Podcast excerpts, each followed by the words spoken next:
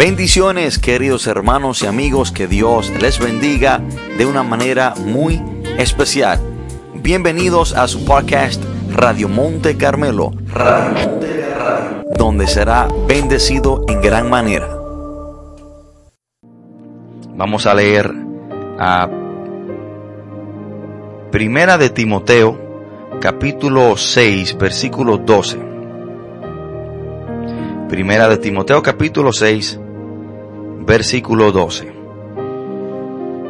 Cuando estemos ahí, leemos la palabra de Dios en el nombre poderoso de Jesús. El apóstol Pablo le dice a Timoteo, pelea la buena batalla de la fe. Echa mano de la vida eterna, a la cual asimismo fuiste llamado habiendo hecho la buena profesión delante de muchos testigos. Vamos a enfocarnos en la primera parte de este versículo. Pelea la buena batalla de la fe. Pelea la buena batalla de la fe. Oremos. Padre, en el nombre poderoso de Jesús, te damos gracias, Señor, gloria y honra. Te adoramos, Dios te bendecimos, te exaltamos. Gracias, Padre, por esta tu palabra. Gracias, Señor, por cada persona, la cual usted ha preparado desde antemano para escuchar este mensaje. Gracias, Señor, por este medio, el cual usted nos ha provisto para compartir tu palabra. Espíritu de Dios, usted es mi maestro, mi guiador. Yo me presento delante de usted con todas mis debilidades, con todas mis incapacidades, confiando y dependiendo únicamente y solamente de usted, Señor, para que usted me use para su gloria y su honra. Yo entiendo, Señor, sé, reconozco que yo sin ti, oh mi Señor Jesús, nada bueno puedo hacer. Pero le pido que sea usted que me use, que sea usted que me guíe y que sea usted, Espíritu Santo, que me dé sabiduría. También le pido, Señor, que usted abra el corazón de cada oyente, que usted abra su entendimiento y que sea usted Dios de la gloria de una manera directa, tratando con cada uno de ellos. Padre, todo esto te lo pedimos en el nombre poderoso de Jesús.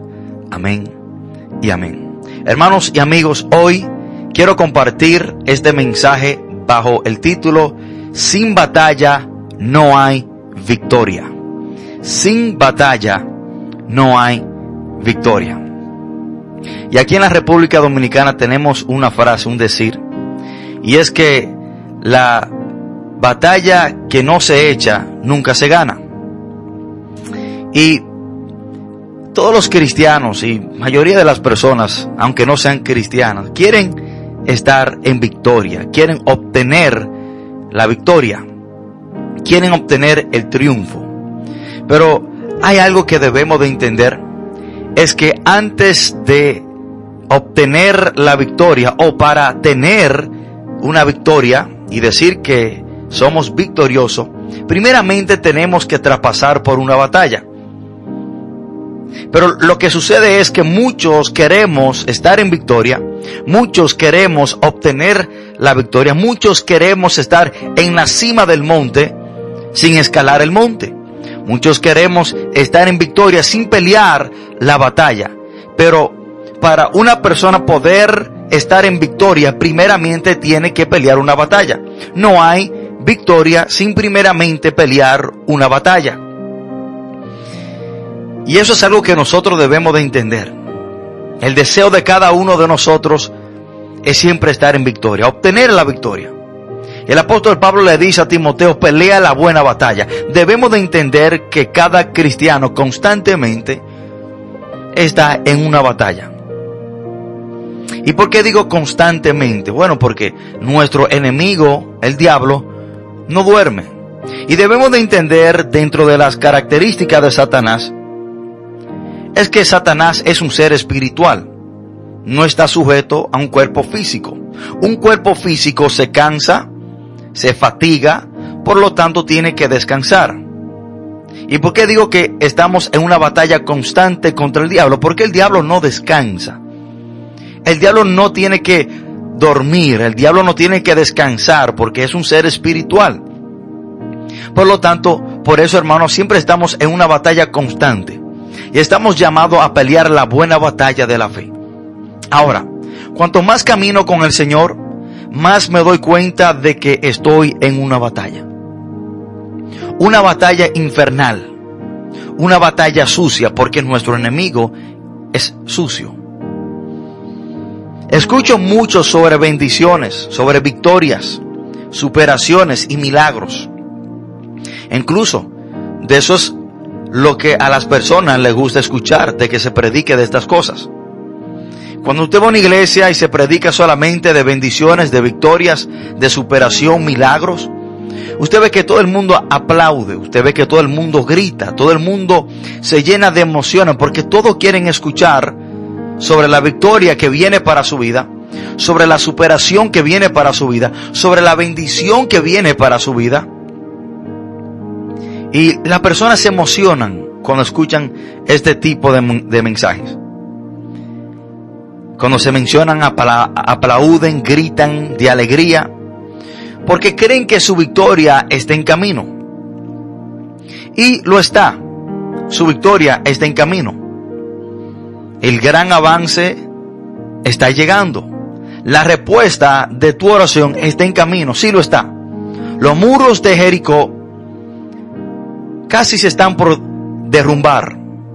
El problema es que esto es solamente la mitad de la historia. El problema es que al solamente predicar y escuchar y emocionarnos cuando escuchamos de victoria, de, de superación, de avance, de logros, de milagros, esto es solamente la mitad de la historia. Y solamente a las personas les gusta escuchar esta mitad. No les gusta escuchar la otra. Y hay que entender que para reclamar una victoria debe participar en una batalla. Y esta es la mitad que muchos no quieren escuchar. Este es el otro lado de la moneda que muchos no quieren ver. Porque muchos solamente quieren escuchar el final, la victoria. Pero usted tiene que entender y estar seguro que antes de usted obtener una victoria, primeramente tiene que pasar por una batalla. Para superar algo, debes enfrentar un gran obstáculo. Pero las personas solamente quieren escuchar de superación, pero no, no quieren escuchar que para usted superar algo es porque primero tiene que haber un obstáculo. Y para experimentar un milagro, debes estar dispuesto a estar en una condición que amerite y que usted necesite un milagro. Pero solamente queremos escuchar que tu milagro está cerca. Solamente queremos escuchar que tu milagro está al doblar la esquina, pero no queremos escuchar, no queremos entender que para yo obtener un milagro me tengo que ver en, una condición que necesito un milagro. Hermanos, creo que los cristianos en el mundo entero tienden a querer la victoria, pero no quieren participar en la batalla. Voy a repetir eso otra vez. Creo que todos los cristianos en el mundo tienden a querer la victoria, pero no quieren participar en la batalla. Queremos pasar por alto la batalla, el dolor y las dificultades y llegar directamente a la victoria para celebrar, porque esa es la parte más fácil. La parte más fácil es brincar la lucha, brincar los esfuerzos, brincar la batalla que tenemos que librar contra el diablo y todos sus demonios y solamente estar en el momento de la celebración, la victoria. Queremos gloria sin esfuerzo y valentía. Queremos liberación sin nosotros esforzarnos. Queremos, hermanos, la victoria sin tener que pasar por la batalla.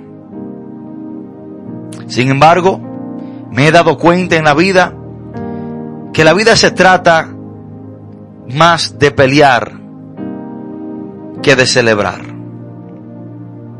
Porque constantemente estamos en una batalla contra un enemigo que no descansa y que nos anda observando para ver el momento preciso en el cual puede atacarnos para devorarnos. Y eso es lo que dice la palabra, hermano, sobre nuestro adversario.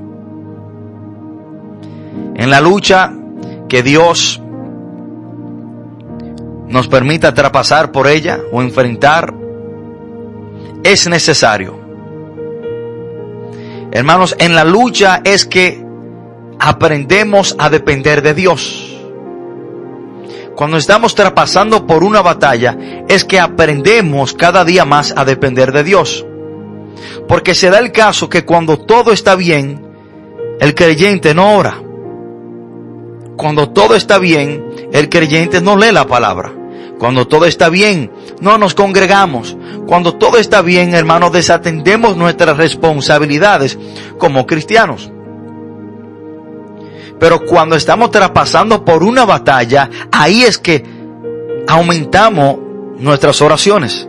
Regresamos a orar. Regresamos a depender de Dios.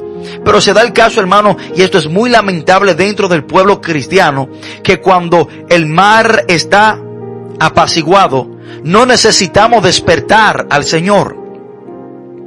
Des en cuenta que cuando hubo un episodio en la Biblia que dice la palabra que Jesús estaba durmiendo en la barca, pero cuando se levantó una tormenta, dice la palabra que sus discípulos lo despertaron, clamaron al Señor y lo despertaron para que Él tranquilizara la tormenta.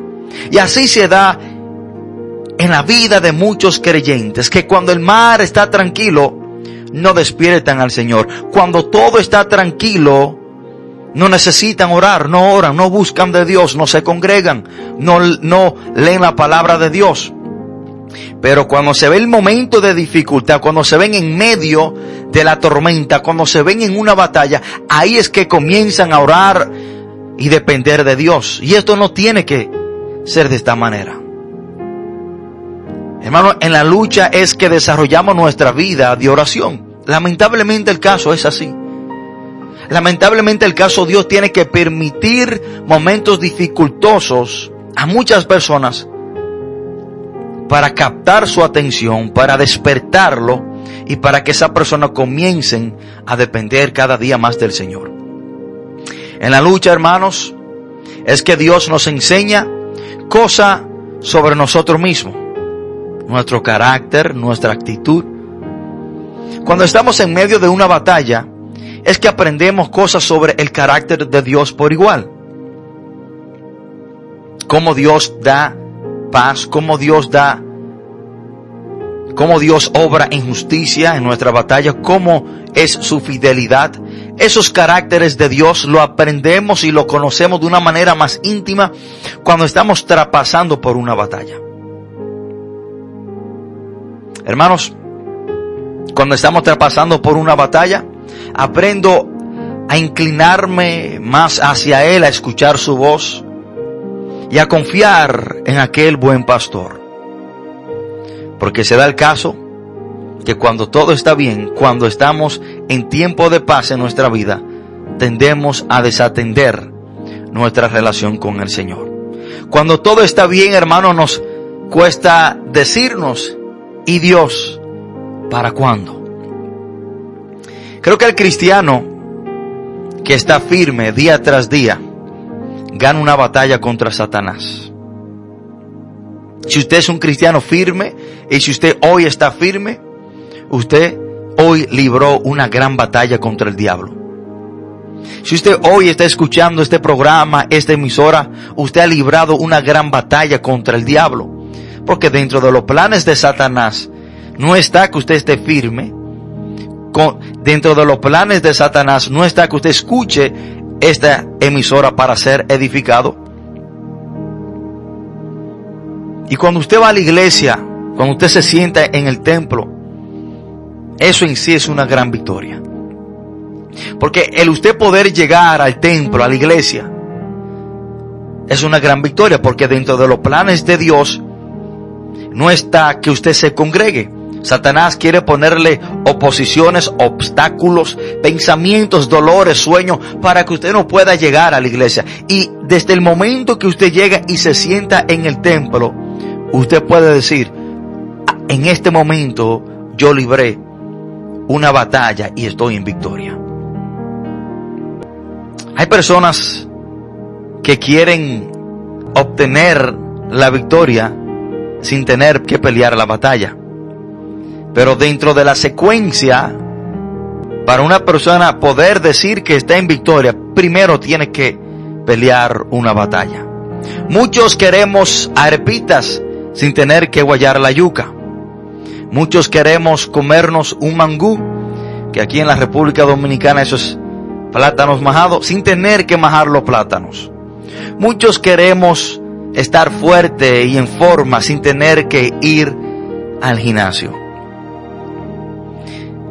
Proverbio capítulo 30, versículo 33 dice la palabra de Dios, ciertamente el que bate la leche sacará mantequilla. Para sacar mantequilla hay que batir la leche. Usted sabe cuántas veces y, y qué el lapso de tiempo una persona tiene que batir la leche para poder sacar mantequilla. Es un proceso largo y tiene que batir por mucho tiempo.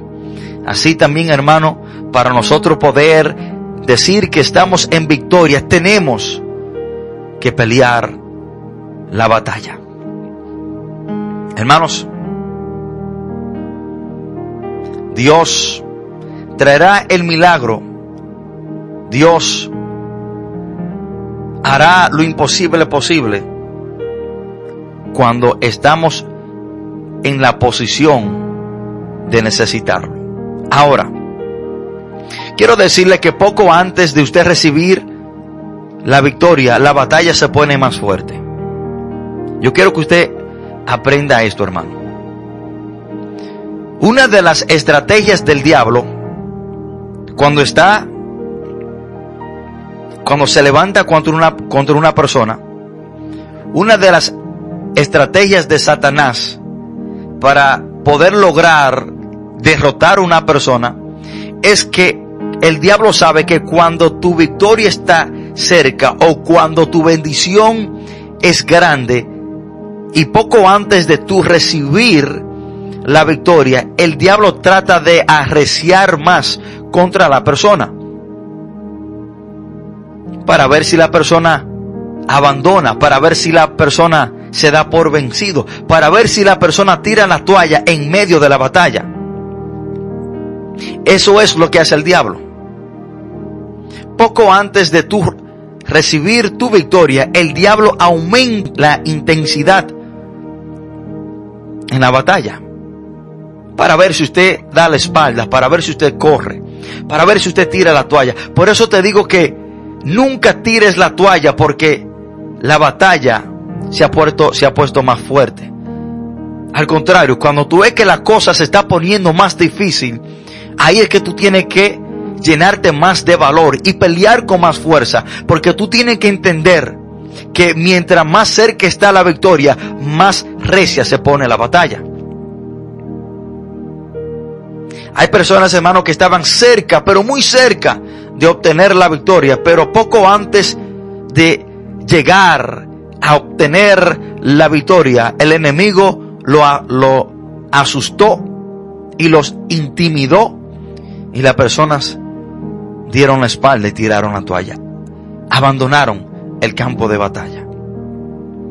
Esas son las personas que pelearon la batalla, pero sin la victoria. Y hay una frase que dice, poco antes de que amanezca, la noche es más oscura. Poco antes de la victoria, la batalla se pone más difícil. Y hay otra frase que dice, cuando llueve caen truenos y relámpagos, pero después de la lluvia, después de los truenos y después de los relámpagos, sale el sol. Hermano, cuando usted vea que las cosas se están poniendo más difícil y el enemigo sube el volumen, es porque él sabe que la victoria está cerca. Yo mismo en lo personal, cuando estoy haciendo algo para el Señor, un ministerio, un proyecto o algo que voy a emprender para el Señor y veo que las cosas se me ponen difícil y veo que todas las puertas se me cierran, hermano, ahí es que yo más me esfuerzo. Porque entiendo que si el diablo se está oponiendo y está aumentando su ataque contra mí, es porque sé que la victoria será grande. Es porque sé que el enemigo no está a gusto conmigo. Y yo quiero, hermano, que una de las razones por la cual Dios a mí me ha bendecido es porque yo, cuando inicio algo para el Señor, aunque el diablo se levante contra mí con todos sus demonios, yo tiro para adelante. Y cuando el diablo se pone más fuerte en la batalla, ahí yo, hermano, me enojo más contra él. Ahí es que yo me pongo los pantalones y me aprieto la correa y tiro para adelante. Porque yo sé que si el diablo me está poniendo la cosa color de hormiga, es porque la victoria es grande y la bendición está cerca.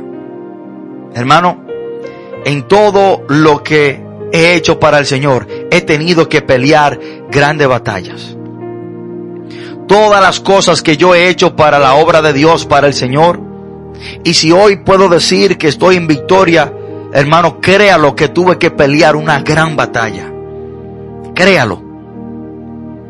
Porque para yo poder estar en victoria hoy, significa que ayer peleé la batalla.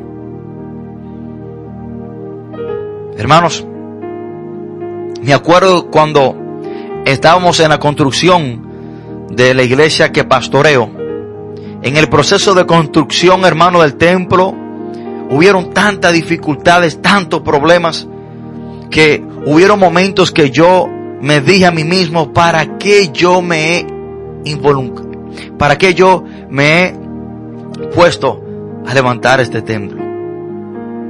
¿Qué yo he hecho?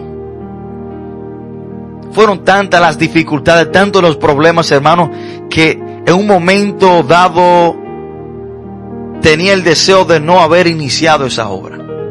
Pero entendí que si las batallas y las dificultades eran tan grandes, entendí que era porque la victoria y la bendición también será grande.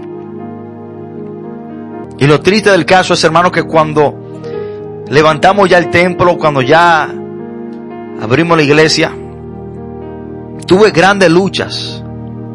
Y lo triste del caso es que las luchas que tuve no fueron con los no creyentes. Las luchas más grandes mías en los inicios de la iglesia que pastoreo fueron con, entre comillas, creyentes. Bueno, se levantaron contra mí de una manera impresionante. Pero aún así, yo seguía peleando la batalla, porque yo entendía que si el diablo lo estaba usando, era porque la victoria estaba cerca y la bendición será grande. Y hubieron momentos, hermanos, cuando yo iba a la iglesia los domingos, con el mensaje preparado, todo preparado, iba temprano a la iglesia, los domingos limpiaba la iglesia, organizaba la iglesia y abríamos.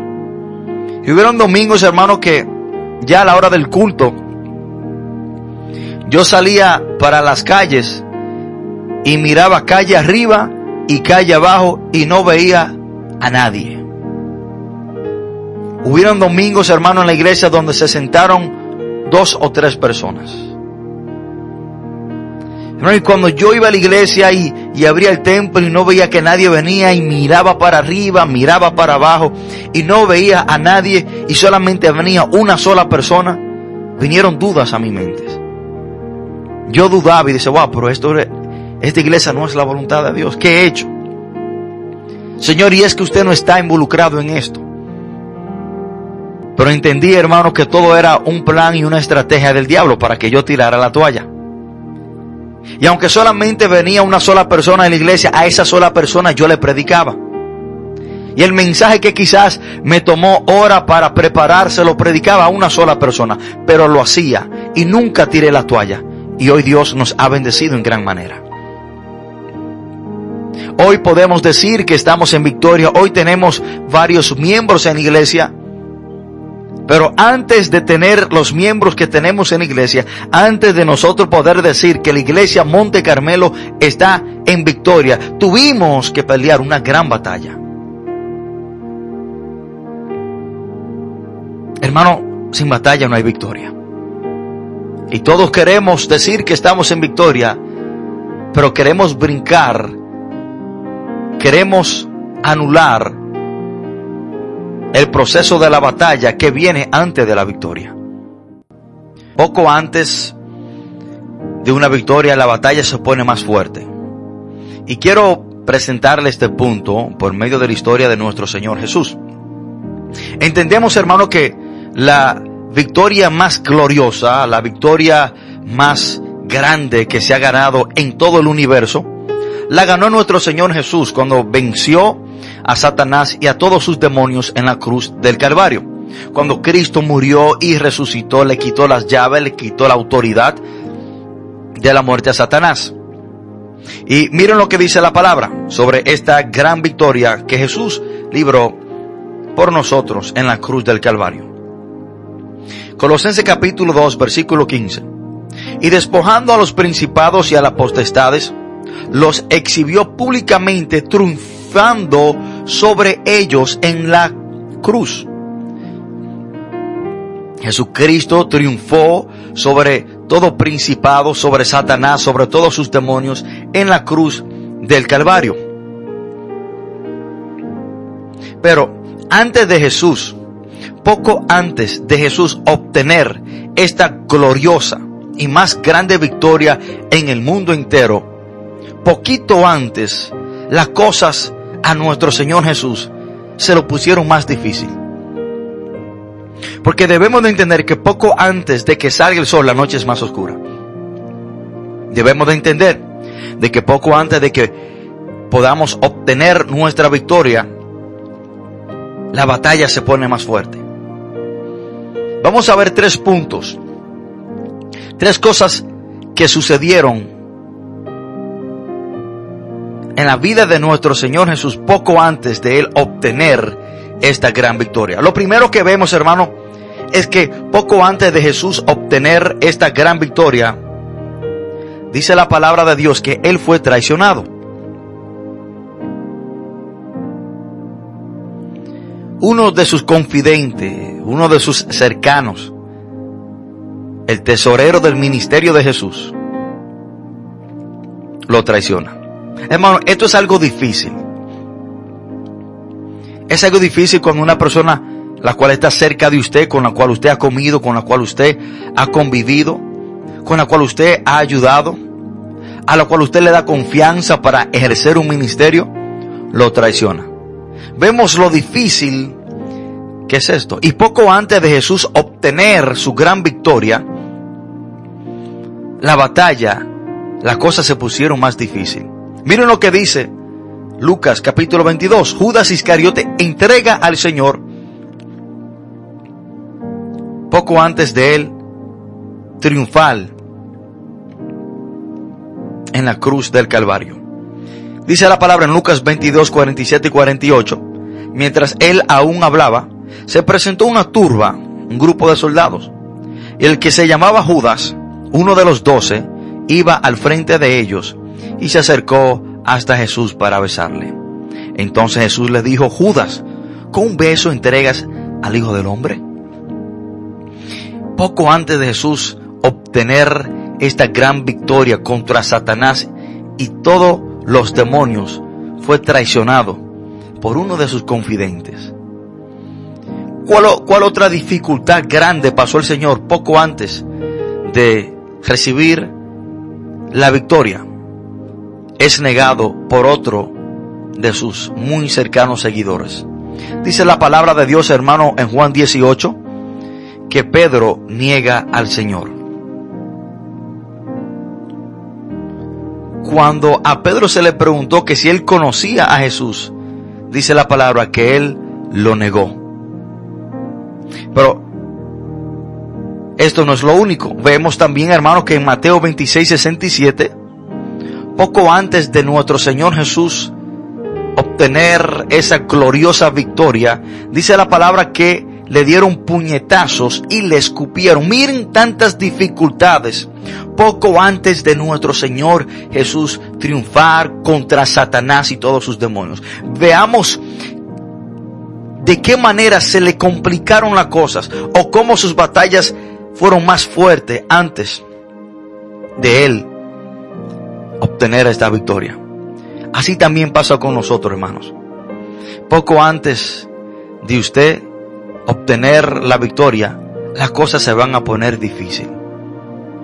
Por lo tanto, hermano, quiero exhortarle, quiero decirle que cuando usted vea que las cosas se están poniendo más difíciles, cuando usted vea, hermano, que la el ataque aumenta, que las cosas se pusieron más agrias, esfuércese aún más y eso debe de serle como señal de que la victoria suya está cerca. Y debemos de entender, hermano, que antes de una persona ser libre, se pelea una gran batalla. Antes de una persona recibir libertad de parte de Dios, se pelea una gran batalla. Y cuando el diablo sabe que una persona va a ser liberada y va a obtener la victoria, el triunfo, contra él y sus demonios, cuando ya una persona va a alcanzar, hermano, la salvación y va a recibir a Cristo. El diablo sabe esto. El diablo aumenta y arrecia y levanta tormentas para que esa persona no sea salva. Esto fue precisamente lo que sucedió con el, endemoniado Gadareno. Dice la palabra de Dios en el versículo 1 y 2 de Marcos capítulo 5, que vinieron al otro lado del mar, a la región de los Gadarenos, y cuando salió él de la barca, cuando Jesús salió de la barca, dice la palabra, enseguida vino uno a su encuentro de los sepulcros, un hombre con un espíritu inmundo. Dice la palabra que inmediatamente Jesús llega a la playa, llega a la orilla del mar. Inmediatamente viene este hombre endemoniado con una legión de demonios que tenía su vivienda en los sepulcros, que vivía atado con cadenas y con grillos. Y este hombre tenía una vida fatal. Este hombre estaba poseído por una legión de demonios. Pero debemos de entender la tormenta por la cual tuvieron que pasar Jesús y sus discípulos antes de llegar a la orilla del mar para liberar a este hombre. Veamos, hermanos, qué pasa poco antes del capítulo 5, capítulo 4 del libro de Marcos, del 35 al 41. Dice la palabra, aquel día cuando llegó la noche, esto es poco antes de ellos llegar a la orilla para encontrarse con el endemoniado Gadareno y ser libre. Dice la palabra, aquel día cuando llegó la noche, les dijo, pasemos al otro lado. Y despedida la multitud, le tomaron como estaba en la barca y había también con él otras barcas, pero se levantó una gran tempestad. Escuchen esto. Miren la batalla que se tuvo que librar para poder llegar al otro lado para que esta alma sea libre. Pero se levantó una gran tempestad de viento y echaba las olas en la barca. De tal manera que se anegaba. La barca se estaba hundiendo porque las olas caían dentro de la barca. El agua estaba hundiendo la barca. Esta gran tormenta se levantó poco antes de llegar a la región de Gadara. Vemos como Satanás levanta tormentas antes de que un alma sea libre. Hermano, y es una gran victoria cuando un alma viene a los pies de Cristo Jesús y es salva. Pero usted tiene que entender, hermano, que cuando usted está trabajando con una persona, cuando usted le está predicando a una persona, cuando usted está compartiendo el evangelio con una persona, no se dé por vencido. Y poco antes de que esa persona tenga un encuentro con el Señor, las cosas se van a, dificultar. Poco antes de Jesús llegar a la región de Gadara, tuvieron que traspasar una tormenta. Hermanos, Hay muchas veces que para un alma ser salva, usted y yo quizás tendremos que pasar por un desierto. Escuchen esto. Porque es una gran victoria. Dice la palabra que cuando un alma es salva, en el cielo se hace fiesta. Es una gran victoria cuando una persona se arrepiente y viene a los pies de Cristo Jesús. Usted y yo debemos de entender que poco antes de una persona alcanzar la salvación, quizás usted y yo tendremos que hacer un esfuerzo y aún quizás tener que pasar por un desierto para que un alma sea salva, para obtener esa victoria. Y usted tiene que estar dispuesto a ser llevado al desierto para que un alma sea salva. Tenemos que estar dispuestos a dejar nuestra comodidad, nuestro confort. Tenemos que estar dispuestos a dejar nuestra área de confort para poder ir al desierto y predicarle a una persona, evangelizarle a una persona, compartir las buenas nuevas con una persona para que sea salva. Miren lo que dice la palabra en Hechos capítulo 8. Un ángel del Señor habló a Felipe diciendo levántate y ve hacia el sur, por el camino que desciende de Jerusalén a Gaza, el cual es desierto. Entonces él se levantó y fue y sucedió que un etíope, eunuco, funcionario de Candace, reina de los etíopes, el cual estaba sobre todos sus tesoros y había venido a Jerusalén para adorar volvía sentado en su carro y él leyendo el profeta Isaías. Y el Espíritu dijo a Felipe, acércate y júntate a ese carro. Acudiendo Felipe, le oyó que leía el profeta Isaías y dijo, pero, ¿entiendes lo que lees? Él dijo, ¿cómo podré si alguno no me enseñare? Y rogó a Felipe que subiese y se sentara con él. Felipe le explicó lo que él estaba leyendo, que estaba leyendo sobre Jesús y que Jesús era el Mesías, el Salvador. Dice la palabra que este eunuco creyó y fue bautizado. Pero notemos lo importante que el Espíritu de Dios le dio a Felipe que fuera al desierto. Y cuando hablamos de desierto, hablamos de un lugar dificultoso donde hay escasez. Hay veces, hermano, que tendremos que dejar nuestro confort para nosotros poder obtener esa gran victoria de que un alma sea salva. Usted y yo tenemos que estar dispuestos a pelear la batalla y a ir al desierto. Es triste ver muchos cristianos, hermanos, que no están dispuestos a esforzarse, no están dispuestos a comprometer su tiempo o sus quehaceres.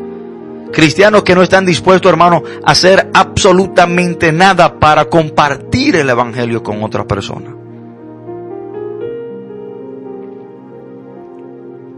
Y creo que no hay victoria más grande que nosotros podamos lograr en la vida, sino es que ser usado por Dios para que otra persona salga de las garras del diablo, se arrepienta, crea en Jesús y le reciba y sea salvo. Pero para nosotros lograr esas grandes victorias, tenemos que traspasar por batallas. También, hermano, quiero decirle que habrán momentos en lo cual nosotros tendremos que pelear las batallas de los demás. Habrán momentos, hermanos, que nosotros tendremos que pelear batallas ajenas. Me explico. Muchos de, de nuestros familiares no son creyentes. Pero a nosotros que somos creyentes, nos corresponde pelear la batalla por ello en oración.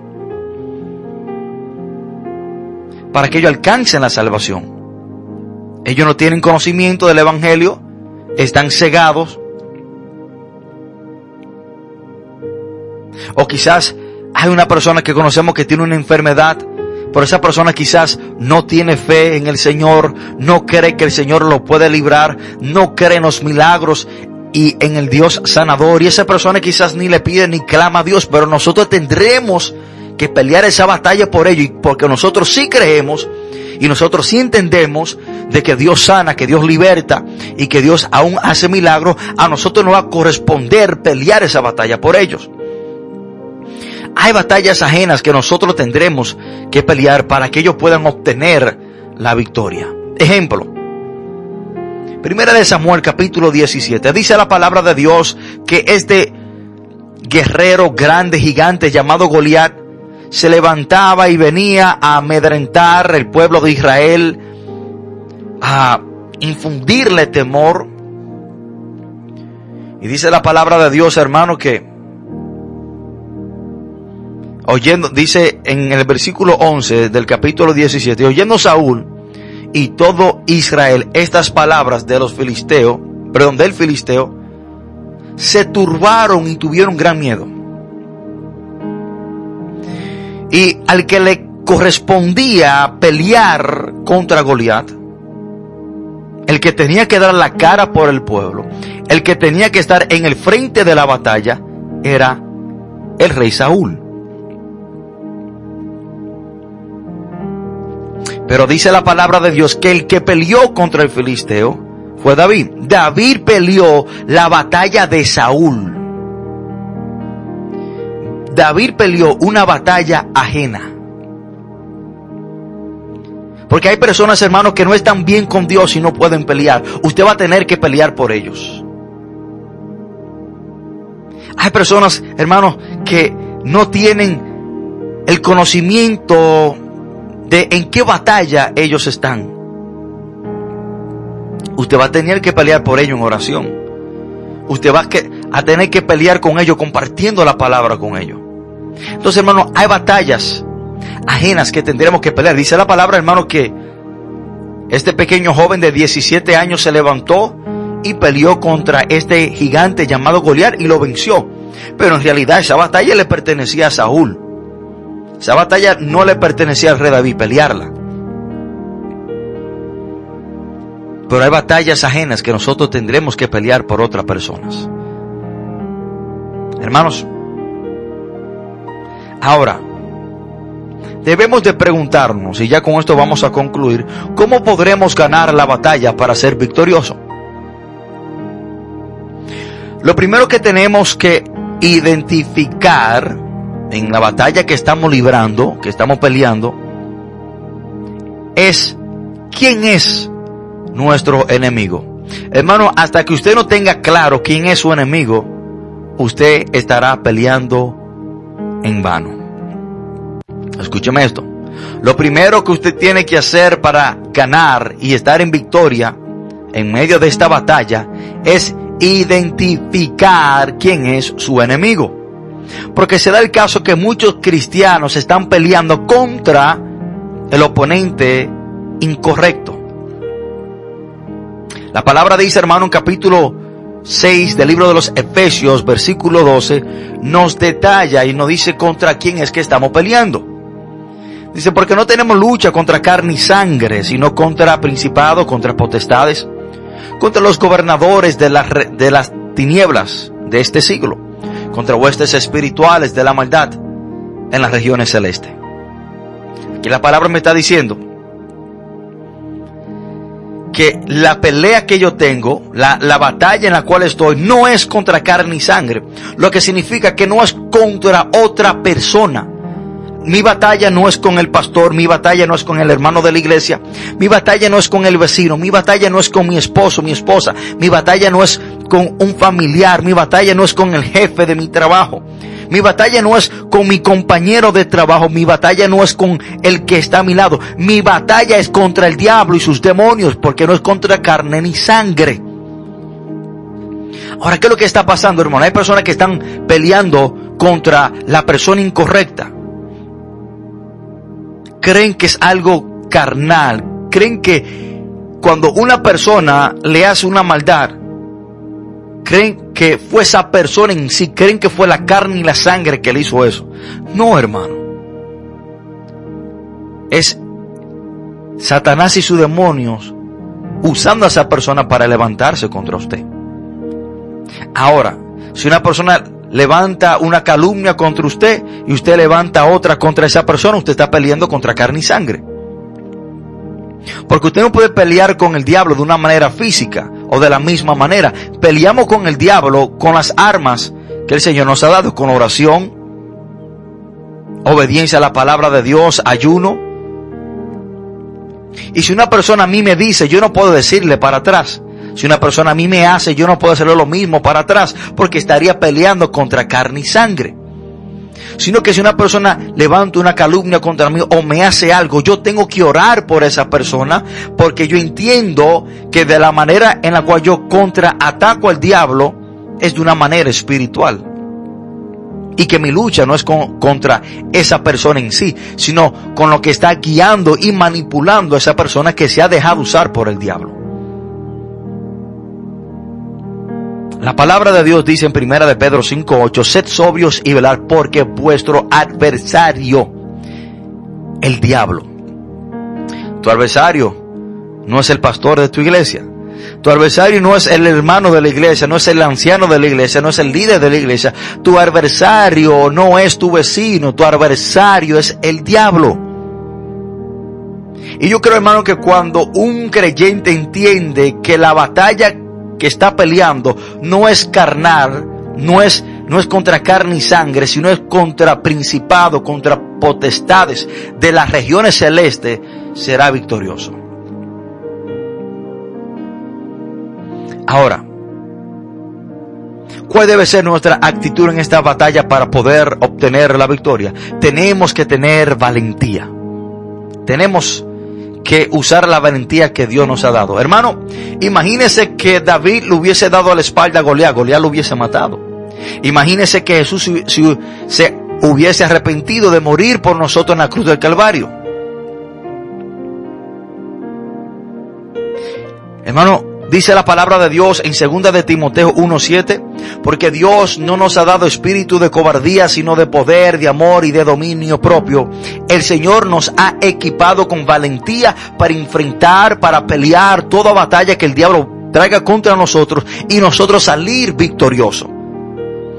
Hermano, a las batallas y a los problemas no se le dan la espalda. El cristiano está llamado a ser valiente. Dios no nos ha dado espíritu de cobardía. Y miren que la palabra dice que el diablo anda como león rugiente. Dese cuenta que el diablo, dice la palabra, que lo considera como un león, como un león. El león cuando ve a su presa comienza a rugir. Pero el león nunca atacará mientras la presa le está dando el frente, sino que el, el león comienza a rugir para infundir temor, para que la presa corra y cuando la presa comienza a correr y le da la espalda, es que el león ataca. El diablo quiere hacer lo mismo. El diablo quiere intimidarte, quiere rugir para que tú comiences a correr para atacarte por la espalda. Por eso te dije que estamos peleando una guerra sucia, porque nuestro enemigo es sucio. Hermano, para nosotros ser victoriosos tenemos que ser valientes. Cuando nosotros leemos sobre la armadura de Dios, que sigue más en adelante en Efesios capítulo 6, dice que Dios nos ha dado el yelmo, el casco, no, no, nos ha dado la espada del Espíritu, que es la palabra, el escudo de la fe, la coraza, el apresto eh, del Evangelio, pero dése cuenta que en todas las herramientas y el equipaje de la armadura de Dios, Dios nunca nos da algo para cubrirnos las espaldas. Porque Dios no nos creó para correrle a la batalla o huirle a los problemas. ¿Cuál debe ser nuestra actitud en la batalla? Josué 1.9 dice, mira que te mando que te esfuerce y sea valiente. Toda batalla conlleva un esfuerzo y valentía para usted poder tener la victoria. ¿Y por qué debemos y tenemos que estar seguros que seremos victoriosos? En toda la batalla que peleemos. Bueno, porque la palabra dice que cuando nosotros creemos en Jesús somos sellados con el Espíritu Santo. El Espíritu Santo es Dios viviendo en nosotros. Y la palabra dice en Romanos 8:31 que si Dios es por nosotros, ¿quién contra nosotros? Nadie. Y la palabra dice en Isaías 54 que ninguna arma forjada contra nosotros prosperará. Hermano, usted tiene que atesorar estas promesas. Y en medio de la batalla usted tiene que llenarse de valor y esforzarse. Porque si Cristo es por nosotros, la victoria es segura, no por medio de nosotros, no por lo que nosotros podemos hacer, sino por lo que Cristo ya hizo y porque Él vive en nosotros. Es imposible que el enemigo triunfe contra nosotros, porque somos de Cristo.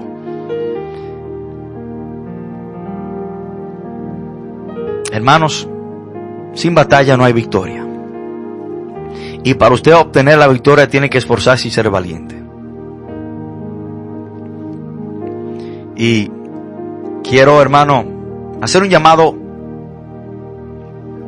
en esta hora. Si hay una persona que quiere entregarle su vida a Cristo, que quiera ser victorioso contra Satanás y todos sus ataques y todos sus demonios, usted no podrá ser victorioso sin primero recibir a Cristo, porque Cristo es el que nos garantiza la victoria. Si una persona en su casa que ha escuchado en su lugar de trabajo, en este momento quiere entregarle su vida al Señor, lo puede hacer por medio de esta oración. Ahí donde está sentado, repita esta oración y así le estará entregando su vida a Jesús. Padre, en el nombre de Jesús, yo me arrepiento de todos mis pecados. Reconozco que he hecho lo malo. Hoy me arrepiento. Hoy le doy la espalda al pecado y a Satanás. Y te entrego mi vida para que tú, Jesús, sea mi único y suficiente Salvador. Padre, le pido que perdone todos mis pecados y te doy gracias, Señor, por hoy recibirme como tu Hijo. Yo confieso que Jesús murió y resucitó al tercer día y está sentado a la diestra de Dios. Gracias, Padre, por hoy rescatarme, salvarme y escribir mi nombre en el libro de la vida. Y te pido, Señor, que no lo borres jamás. Padre, todo esto te lo pedimos en el nombre poderoso de Jesús. Amén.